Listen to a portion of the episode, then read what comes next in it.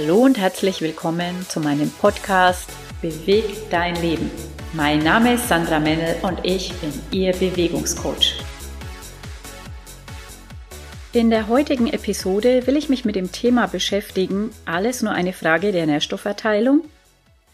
Was mir nämlich bei dem Thema Ernährung oft fehlt, meist geht es nur um die Verteilung von Makro- und Mikronährstoffen und eine angepasste Kalorienzufuhr.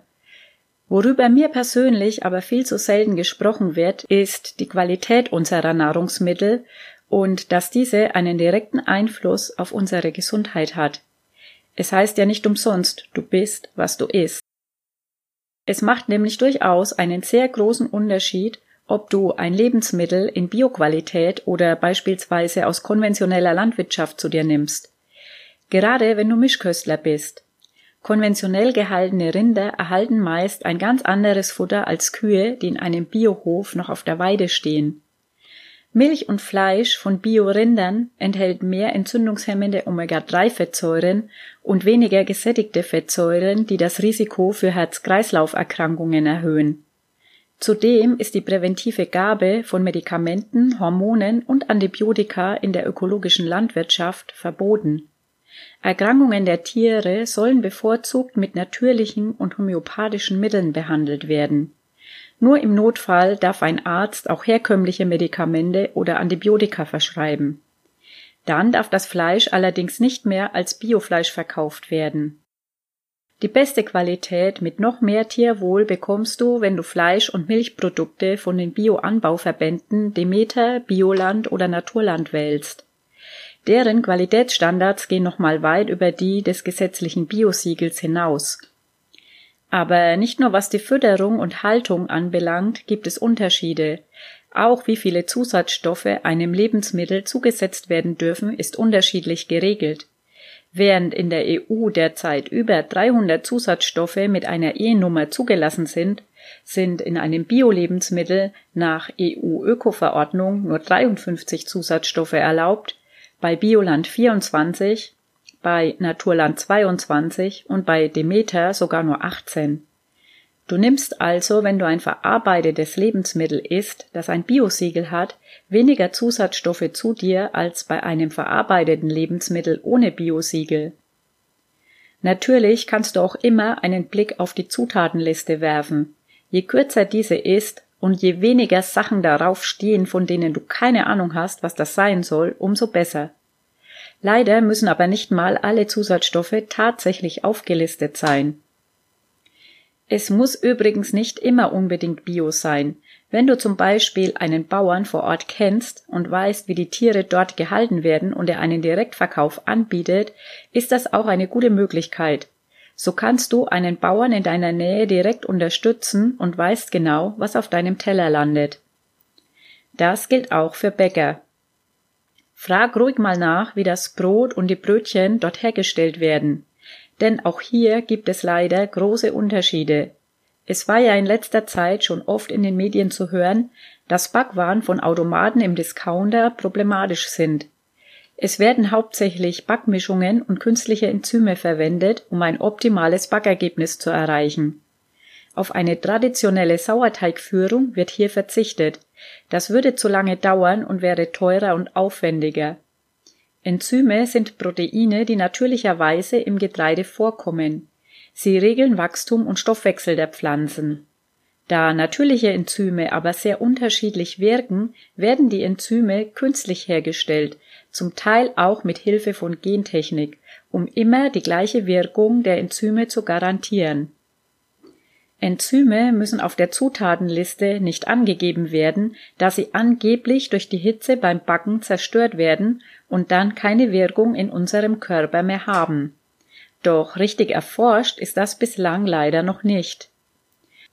Der Professor Lutz Fischer, Enzymwissenschaftler an der Universität Hohenheim, hat laut SWR Marktcheck untersucht, wie viele Enzyme nach dem Backvorgang noch aktiv sind und kam dabei auf 16 bis 18 Prozent an Enzymen, die nach dem Backen zu reanimieren waren.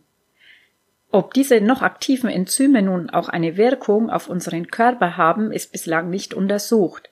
Allerdings stehen diese Enzyme im Verdacht, Allergien zu begünstigen. Leider backen auch immer mehr Bäcker nicht mehr traditionell, sondern setzen auf Backmischungen und künstliche Enzyme statt Sauerteig. Trotzdem kosten die Backwaren dort mehr und es ist für den Kunden eben nicht ersichtlich, wie das Brot und die Brötchen hergestellt wurden.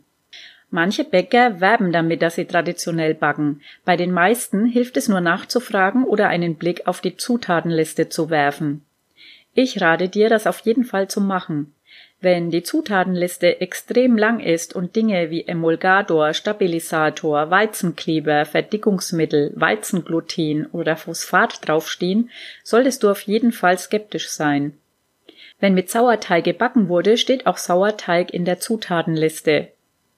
Oft stecken auch verschiedene Zuckerarten in Brot und Brötchen, zum Beispiel Maltodextrin, Glukosesirup, Glucose-Fructose-Sirup, Karamellsirup, Zuckerrübensirup, Invertzuckersirup, Dextrose, Traubenzucker, Gerstenmalzextrakt oder Malzsirup. Beim Biobäcker ist es übrigens verboten, künstliche Enzyme zuzusetzen.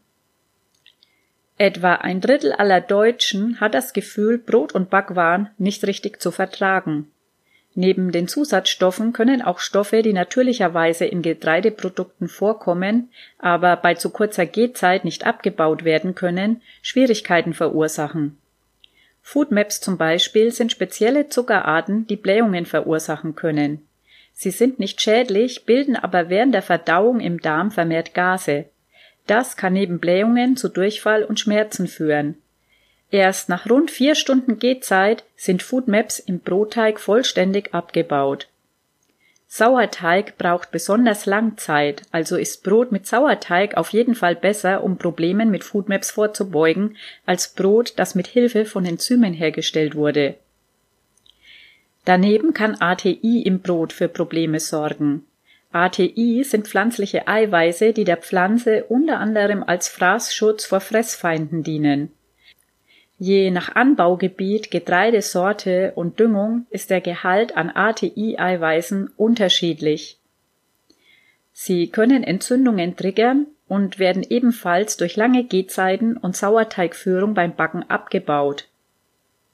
Werden die ATI-Eiweiße dagegen nicht abgebaut, können sie im Darm Entzündungen hervorrufen und die Darmschleimhaut durchlässiger machen Darüber hinaus stoßen sie vermutlich auch im Körper entzündliche Reaktionen an. Der Verzehr von zu viel ATI kann zu Kopfschmerzen, Muskelschmerzen, Gelenkschmerzen, Müdigkeit, Erschöpfung, Kribbeln und Taubheitsgefühlen führen, aber auch Angst, depressive Stimmung und Konzentrationsschwierigkeiten auslösen. Wer schon an einer Autoimmunkrankheit leidet, sollte besonders auf ATI-Eiweiße in der Ernährung achten denn diese könnten die Autoimmunkrankheit verschlimmern.